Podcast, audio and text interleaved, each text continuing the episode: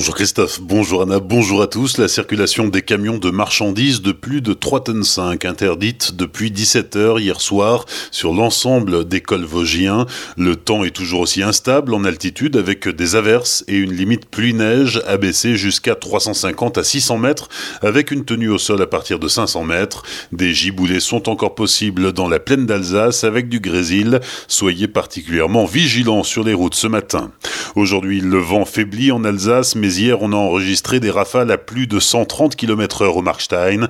Les pompiers du Bas-Rhin sont sortis 11 fois, notamment pour des chutes d'arbres ou de panneaux de signalisation sur les routes. Dans la région de Colmar, deux arbres ont dû être déplacés hier après-midi. Élection municipale en Alsace. Aujourd'hui, pour la première fois, des agents de la préfecture du Bas-Rhin vont à la rencontre des habitants de la région pour les encourager à s'inscrire sur les listes électorales. À Célestat, ils seront présents demain matin de 10h à 11h dans le centre-ville.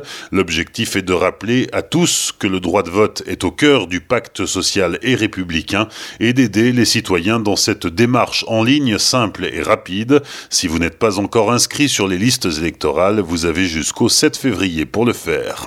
En Alsace, l'impôt sur le revenu est revu à la baisse, décision actée dans la loi de finances 2020. 17 millions de foyers fiscaux en bénéficieront dès à présent grâce à la réforme du prélèvement à la source. Le gain moyen s'élève à 316 euros pour 310 000 foyers fiscaux du Bas-Rhin et 309 euros pour 209 000 foyers imposables du Haut-Rhin.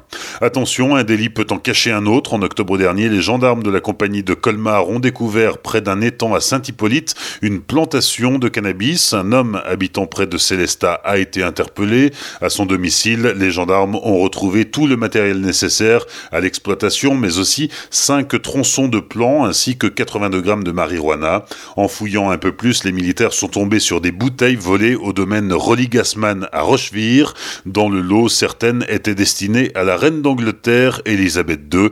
Le suspect sera jugé en mars devant le tribunal correctionnel de Colmar.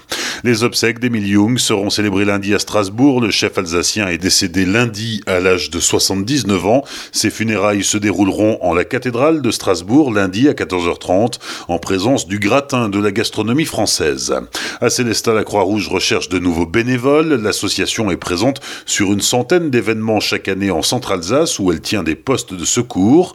Mais la Croix-Rouge tient aussi une vestiboutique place Saint-Georges à Célestat. Elle recrute donc à la fois des secouristes mais aussi des bénévoles. Pour en savoir plus, rendez-vous sur le site de la ville, celesta.fr.